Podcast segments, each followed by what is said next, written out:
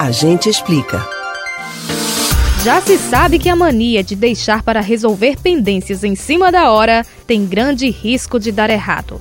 Para quem pretende baixar o aplicativo e-Título e utilizá-lo para votar nas eleições deste domingo, procrastinar demais não é uma opção.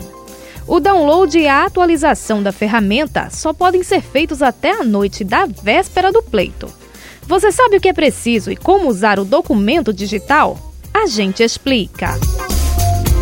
O aplicativo e-Título está disponível desde 2018 e já foi baixado por mais de 30 milhões de brasileiros. Em 2022, o número de downloads em todo o país bateu recorde em comparação com as outras eleições, somando 13 milhões e 58 mil até o dia 23 de setembro.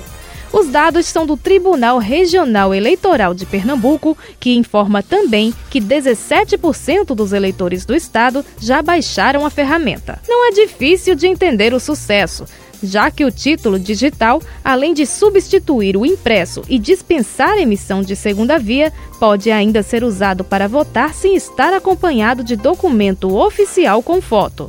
Vale destacar que isso é apenas para quem fez a biometria e que, portanto, tem a foto aparecendo no aplicativo. O e-título traz informações como a zona e o local de votação, além de diversas outras funcionalidades, como consultar a situação do eleitor e justificar a ausência na votação. Para ter acesso ao aplicativo, o primeiro passo é baixá-lo gratuitamente no smartphone pelas plataformas Google Play e Apple Store.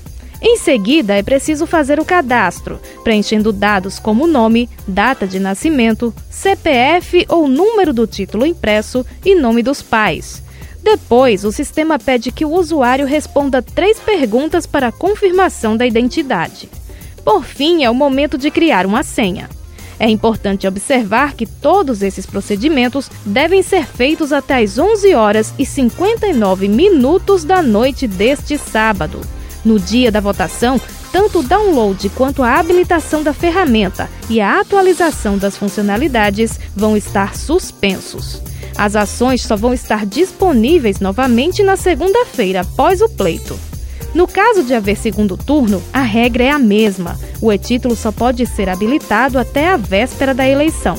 E atenção para uma questão muito importante. Nas eleições de 2022, está proibido levar celulares e outros dispositivos semelhantes para a cabine de votação.